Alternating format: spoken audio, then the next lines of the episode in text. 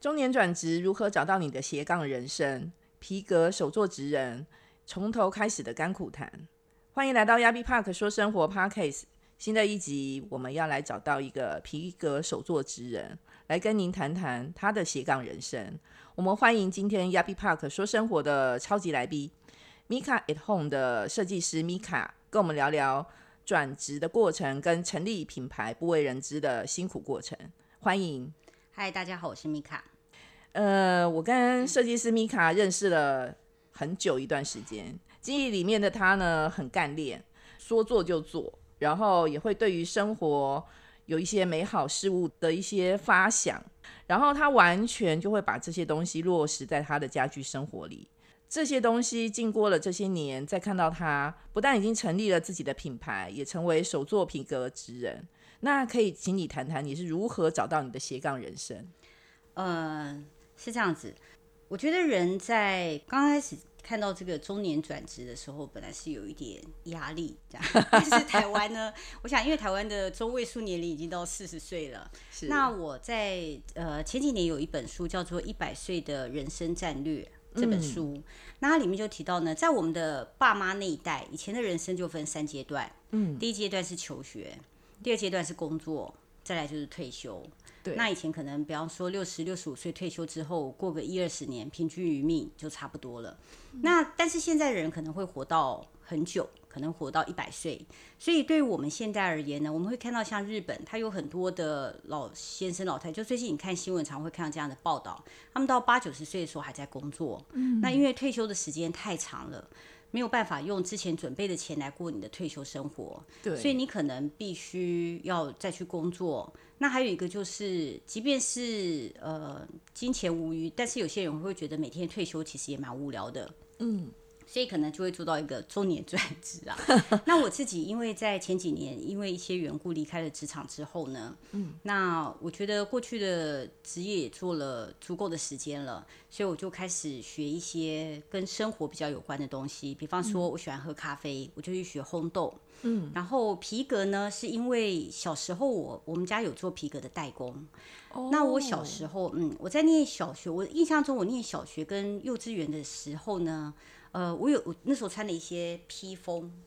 或是背的一些包，是对我妈妈做的。哇哦，我妈妈对她， 然后她就是有做，她还有用一些毛线啊，跟皮革有勾一些像是圣诞树、水仙花，就是用皮革去做花瓣，然后有一些靠垫。所以我从小对皮革一直有很大的喜好，然后就是会觉得它很亲切，我也很喜欢皮革，我喜欢那个臭臭的味道，觉得很香的。那个还蛮香那的、个啊很，像 对。但是后来发现皮革原来也是有分好坏的哈，嗯这个后面可以谈。那前几年呢，刚好我去了一次巴黎的时候呢，那个时候刚好我的我的皮夹跟我背的背包，对我觉得都需要换新的。嗯，那我就想说，哎、到巴黎你你可以有很多的一些，对，你可以买一些名牌啊，或者是买一些你喜欢的包，对对你就可以沿路。所以那次其实我还蛮认真在找一些这样子的物件。嗯，但我发现很难找。你心目中理想的物件呢，在当时不知道为什么，就是一直碰不到。我碰了一两年，找了一两年，然后最后其实是在台湾买到的哦的一些东西。对，那所以我常常会有一个想法，就是说，比方说像皮件，你对它是有一些想法、想象的。比方说你的皮夹、你的零钱包，对，对，常开玩笑说，我现在在用的一个，在我的这个官网上有一个悠游卡卡夹，对，那它呢？它是一个没有，它不能背，它就是一个卡夹，就是一个皮套，里面放一张悠悠卡。嗯，那很多人会告诉我说：“哎、你你这个悠悠卡就悠悠卡，干嘛还有一个皮套？”嗯，我说不是，你想象你去储值的时候，你放在上面，上面有个皮套放在上面，你不用把卡抽出来，这样不是很优雅吗？对然后你过那个闸卡的时候，你拿出来这样，哔一声，然后收起来，感觉非是。常的优雅。因为我自己本身就是用皮套装悠游卡 你，就这么想。所以我觉得这样起来很生活。 那你有背带吗？我没有背带，你没有背带，啊对，所以很多人告诉我说，你应该要有个背带，它应该可以挂在脖子上或挂在包包上。嗯但我就是会很执着的觉得，我可以另外设计一款对，有背带的，但是我用的那一款就是我喜欢的，就是不要这样，就是 没有。但是你有时候会发现你会碰到迟哎疑，就后来有一个有一个客人，他就跟我定做，他就说，诶，他想要一个。他是朋友介绍的，是他说他想要一个，哎、他想要的东西就是我想要的，所以我提供给他我做那个的时候，他就觉得哎蛮、喜欢的这样嗯，子。就是没有背带的卡夹，对对对对，但基本上呢，呃，我做的东西呢，因为取名叫 Mika at Home，其实我比较执着想要做的东西是一起生活的物件，嗯，比方说，嗯，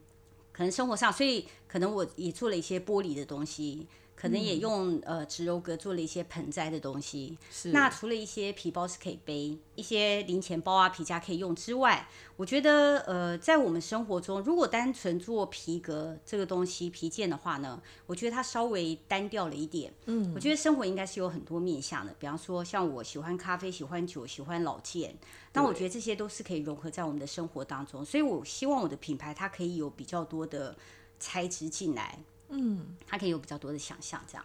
等于说它算是一个异材质结合的一个对创作对，但是以嗯皮革为主。哦。嗯因为我有上去官网看到您设计的东西，我觉得非常惊讶，就是我不晓得说皮革跟玻璃这样合起来之后会这么的漂亮，嗯因为就是呃，它是一个老件的窗花玻璃。对不对？嗯就是对我们小时候常常会看到那种海雾面棠的，啊、十字啊，对对对对对对，嗯然后您就是用那个皮件把它结合，嗯，然后我觉得说这样起来也是一个非常不错的装饰品，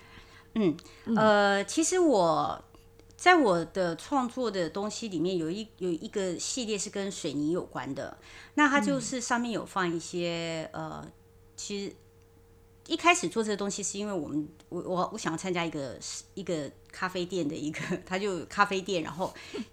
咖啡店它就是有一个特，就是有一个主题，对，那它的主题是夏天，那我想什么跟夏天有关呢？我就想到仙人掌，所以我就为了那个就做了一系列仙人掌的东西，然后再结合水泥做，去做一些，因为水泥看起来也比较凉快嘛，在夏天的时候，对所以就结合那个做了。那我去年的时候，因为在大道城的一个植栽店，就是有做寄卖，嗯，那最早就是我经过那家店的时候，我就想，哎、它的。它的外面的价值，觉得感觉很适合放我们的仙人掌，嗯，我就进去问老板说，哎、老板，我就把我的照片秀给他看，说：“哎、这是我的作品，我可以拿你这寄卖吗？”嗯，老板说：“哎、很好啊。”他说他们刚好也想找一些不一样的物件，然后就这样，我就在那边开始做寄卖。那因为他们是植栽店，所以他就希望说，呃，可不可以有一些跟植物有关的东西对，在那边做销售？所以我就做了一系列的花的玻璃，用玻璃去做一些花的一些物件。嗯，那。呃，这些玻璃的这个花呢，因为这个玻璃只要透光，它就会很漂亮。对，所以那个时候我做了一系列的呃，一个主题是郁金香，嗯，然后另外一个是就是有五个花瓣的一个小花，对，那那个系列我把它取名叫一个人的精彩，嗯因为大家知道玻璃就是要透光嘛。是那这些玻璃呢很有趣，我用两种玻璃，第一种是刚 Lilian 说的这个。毛玻璃就是我们看到的一些海棠啊、十字啊，或者嗯是对日本的浇花玻璃，一对种是用这个做的，那另外一种是用所谓的镶嵌玻璃，就是我们在看哦国外的教堂，对，都会就有有那种彩色的感对，觉，嗯会有彩色的玻璃。对，那只是说台湾的彩色玻璃，对，这说起来又可以讲很久，因为台湾 的镶嵌玻璃，呃，已经没有人要再进进口这些玻璃了。真的，所以就大好家少哦，很少，对不对？嗯所以这些玻璃呢很贵，而且说你是很难买。比方说你想要你你看到一个图案，你想做黑色的玻璃，对但，是没有，你可能找不到黑色玻璃。总之呢，这因为就因为整个市场关系，那但是这些镶嵌玻璃呢，比方说你做绿色的玻璃，嗯，那它透过光的时候呢，它的投影出来就是绿色的；你做红色，投影出来就是红色，蓝色就是蓝色，很漂亮。所以当时呢。我在做这一系列的花的系列的时候呢，我想象中它就是应该放在你的窗台上，不管是你的办公室或者家里的窗台上，然后你放在那边，它下面有个木头的座，对，然后有一个呃，我用这个红铜去做了一个梗枝叶的部分，它的然后金的呢部分，嗯对，然后当太阳光透出来的时候，我想象就是一个人站在舞台上，嗯，然后那光就这样透进来，你就会觉得不管是、对，不管是哦各式海各样的 spotlight 就集中在自己身上，对对对对对，就是这种概念。对对对。然后你就想说，对我一个人，因为我自嗯己蛮、我自己蛮在意一个，我蛮关注一个主题叫做孤独。像最嗯近新冠疫情的关系，所以很多人对于孤独这件事情也是特别有感触。是，那我自己一直会觉得，我觉得不管你是一个人，或者是两个人，或是嗯一家人，嗯，我觉得每个人他都应该要有他自己的生活跟想法。嗯，然后你自己的一些主观的意识，你自己的一些价值观，我觉得这个很重要。所以我当时就想象一朵花就站在窗台那边，然后不管是太阳光透进来或月光透进来，它就是可以有它自己的风貌对，跟样子。哦，这样好有画面。对嗯，嗯，讲起来还蛮精彩的。其实大家可以上上米卡的官网，可以去看看，因为他的作品真的还蛮精彩的。那可以大概聊聊，就是说，嗯、怎么样促成说你的一些设计的发想，跟你做米卡 at home 的初衷？ OK，嗯，其实很多职人在开始做，我刚刚提到就是说，你自己会有想要自己想要的皮件。对，那我接触皮革之后呢，很多朋友就会说，哎、我觉得你应该有天分吧，就就是那个线缝出来是直的， 有没有很多做皮件线缝出来不是直的。哦，对，那我就觉得说，哎、对这东西你可以做一些生活上用可以用得到的。那像那个、呃，我们上次有谈到像那个 Wagner，就是那个设计师，丹麦设计师，他说他在做一个设计的时候，他想到的并不是如何去做一个艺术品，而是去做一个他想的是如何做好一张椅子。是，那我觉得在做皮件的时候呢，你会对于你皮件，你对皮革这个东西，你有你自己的想象。比方说，对我而言呢，我觉得剑桥包很美，我觉得对名牌包很美，但是呢，对我来说，他们的线条太硬了一些，嗯，很坚挺，嗯，呃，它很好看，但是我觉得它并不适合我，所以我对那样子的包一直都没有，我想象中的包它应该是比较柔软的，它不管是线条上，或者是呃它背起来的触感、摸起来的质感，所以我大部分是会用呃我个人比较不喜欢个柔皮，像是我们看到的名牌包，其实大部分是个柔的，是，个柔就是用一些呃有一些用化学的东西，一些金属成分去把它揉制成皮革，就是从最原始的生皮、揉制成皮革。是那像剑桥包那种皮革吗？剑桥包有的会用纸揉做，其实好像还蛮多用纸揉做，但大部分的名牌包都是用个柔做的。哦，它的差别在哪边呢？呃，植鞣它因为是用植物的单宁去揉制的，对，所以它的成分比较天然，它的制作比较时间成本比较高。嗯，那它有一个最大的特色是我呃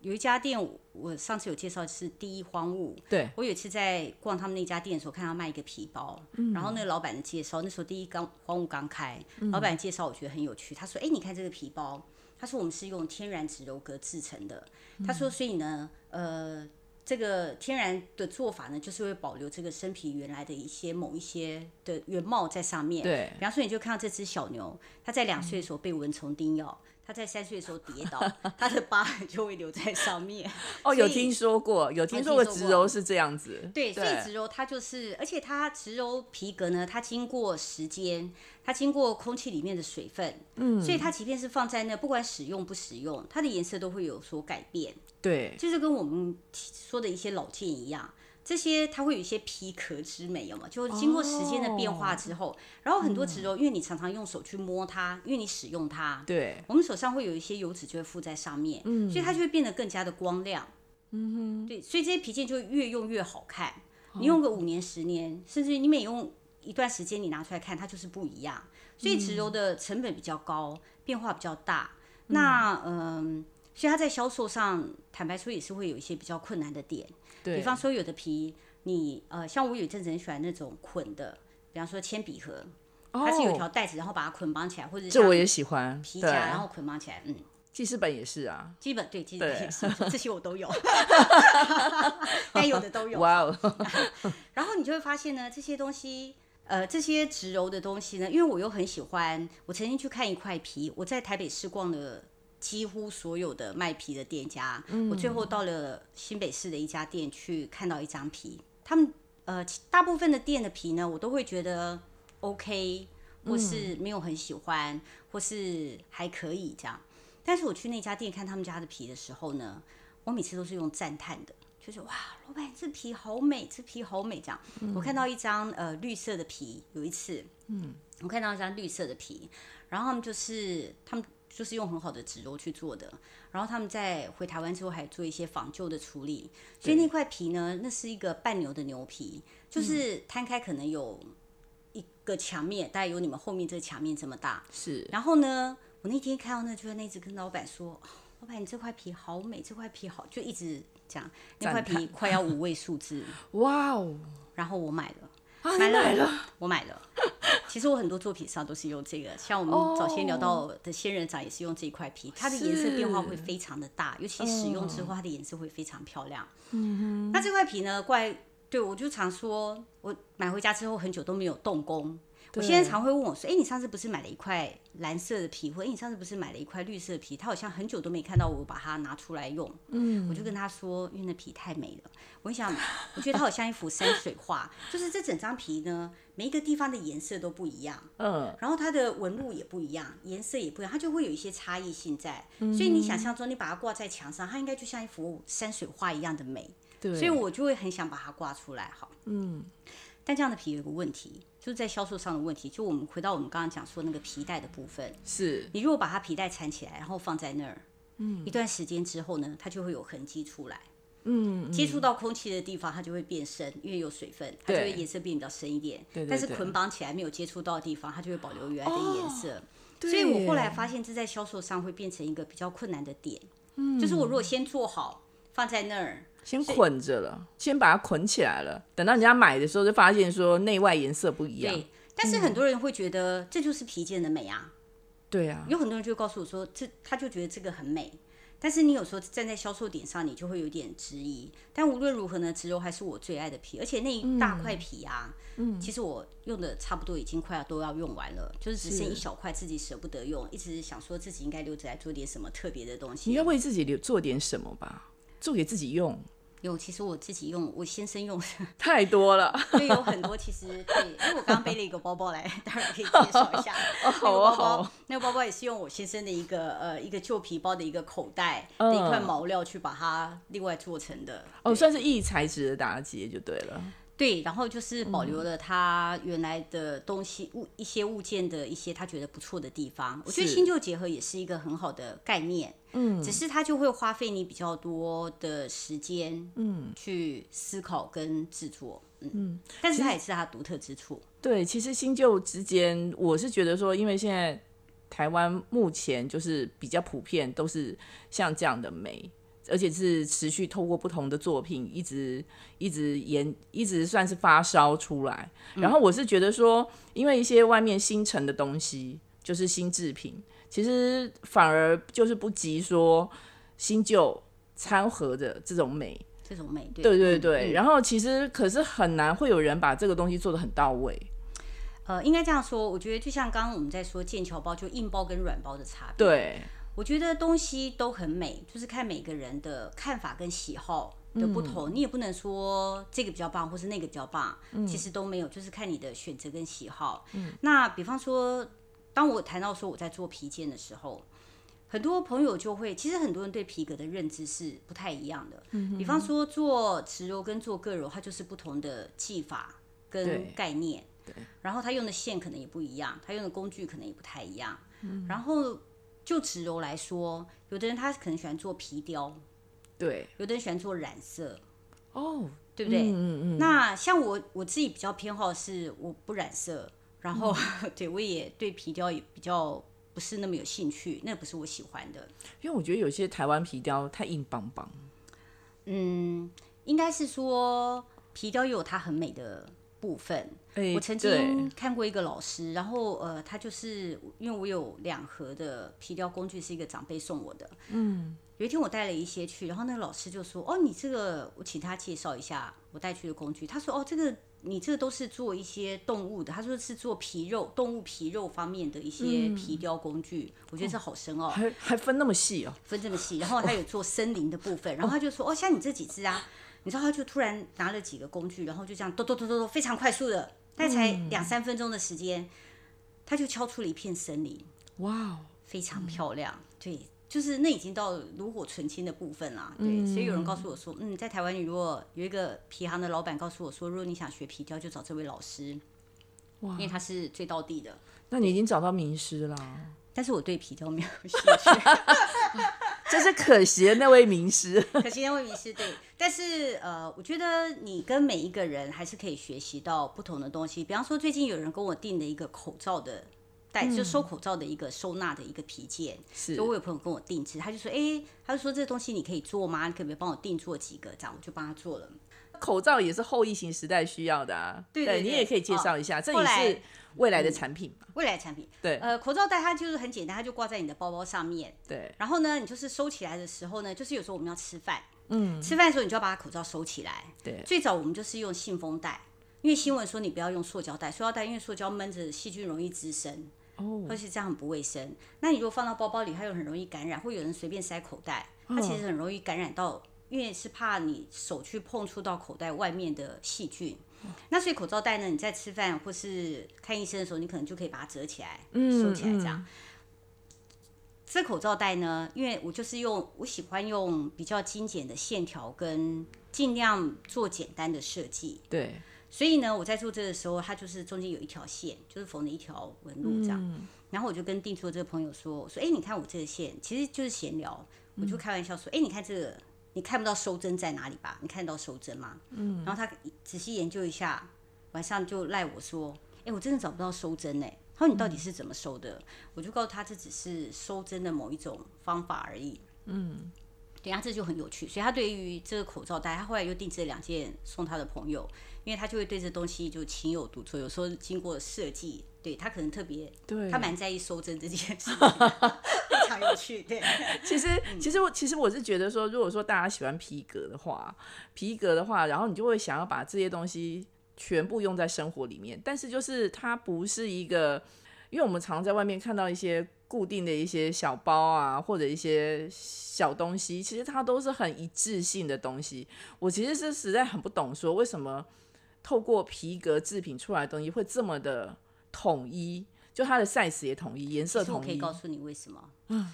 因为呢，我后来发现呢，你做了一些很特殊设计的东西，对像我刚刚给你提到的仙人掌的那个座，是啊它下面是一个水水泥，也是我自己灌的。对对对，我自己灌了水泥之后，然后用植鞣革上面做了一个仙人掌。嗯，那有的是有洞的，有洞的是可以做针插的部分。对对对啊我也是想象你在家里有没有自己。把针刺在上面，像在刺小人。后来觉得，嗯，哦这想法太不健康了，所以后来 的仙人掌只在上就没有这一个，对，它就是专门做一个针插，针插就是可以插针的。对对对，对嗯，那你就会发现这个东西呢，叫好不叫座。嗯每个人看到这东西说哇，这东西很棒什么。但是你会发现在销售上呢，这个仙人掌盆栽的可能不如针插，或是嗯就一样的东西，它做成钥匙圈，仙人掌钥匙圈它就卖得很好。是，所以我后来可以归纳出为什么这些卖皮件最后都很一致，是因为这些是大家人们最会掏钱购买的就是这些物件。哦，比方说你的识别，像我，我原来也不做识别证，但我对最近变成识别证达人， 因为一直有人跟我，有一个人跟我定做识别证之后说，哎、这不错，然后他先生说他也要一个，然后女人也要一个，然后同事也要，然后送人，突然我就嗯变成证件套的达人，我本来是不愿意做这件事情的，对，因为就觉得太频繁了。就文具店，我看我一个朋友，文具店一个三十块的，有从国中用到现在也还在用，是啊，然后有的人可能会卖到一两千块皮件的，对，但是也可以用很久。嗯，那我觉得识别证这东西很普遍，嗯，但它的确就是人们最会购买的东西，这就是为什么提到你刚刚说的，大家看的东西，但是，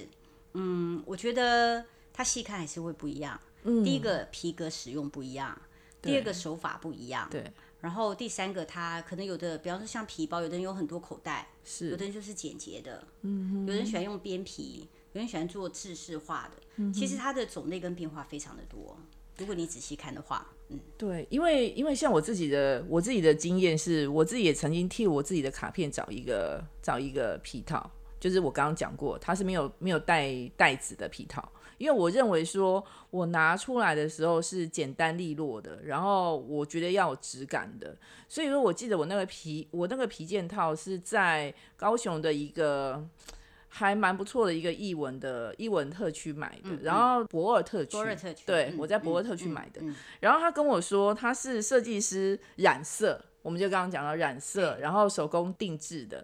然后那个时候我就觉得拿起来的感觉很不一样。对，你当下的意识是说，不管我他跟你说有多缘少钱， 你我都要买了，买 因为我就觉得说好难得找到一个就是这适么合喜自己欢的，对对，对，嗯。嗯，所以呃，我自己因为对皮件也有我自己的要求跟想法，嗯，所以我觉得我想做的就是可以一起生活的物件，就是你每次拿出来，就像你刚拿出你的博尔特区买的皮套一样，你每次对拿出来的时候，你就会想到你当时买它的那个心境，然后你在公车上这样刷一下的时候，你就觉得哇，自己有没有感觉非常的优雅，然后就是非常非常，对不对？然 后你就会很喜欢它。啊重点是它可以用很久，是重点是呃，它如果是皮革手染的话，它一定也是植鞣革，对，所以呢，它也会随着时间而会有所变化。它的颜色其实就变化蛮丰富的，对，对，这就是很多喜欢皮件人喜欢的地方。对嗯，然后就每次拿出来以后，我就觉得哇，这又是一天的生活，可能对嗯又是一天的开始。我们刚刚谈到那个孤独的议题哦，我觉得每一个人都是一个独立的个体，所以我制作的皮件呢，我会觉得它其实就跟我们的手机或者是我们的 notebook 一样，它其实是一个很私人的东西。那么我的悠悠卡夹、我的皮夹，其实就是我自己在使用，我跟它之间建立的关系跟情感。对，我觉得是有别于你跟其他人，比方说你的配偶、你的家人、朋友，我觉得他们都是不一样。它就是一个你很私密的使用的东西，而我想做的就是一件，嗯，像我自己看到就会觉得，哦，我喜欢，我喜欢这个皮件，我喜欢放在身边，我可以用它用很久。我想制作的就是这样，就是我们谈到说生活真的很重要，我们希望生活当中，不管是花器也好，不管是老件也好，杯盘或者是家具，我们都会希望它有一种呃用起来就是有一种生活之美。嗯哼，嗯，我想这应该就是我们想要追求的。对，对啊，就是后疫情时代的来临啊。然后我们宅在家里的时间，其实我们要对自己好一点。那从什么地方开始对自己好？就是当然就是上网买一些自己喜欢用的东西。那买自己喜欢用的东西的时候，你要考虑到就什么东西可以让自己最开心，然后可以放很久。然后再加上说，每次看到它就会很开心，然后自己也会很满足的。我们可以从米卡设计的东西开始。亚比帕克说：“生活只想跟你分享好生活。”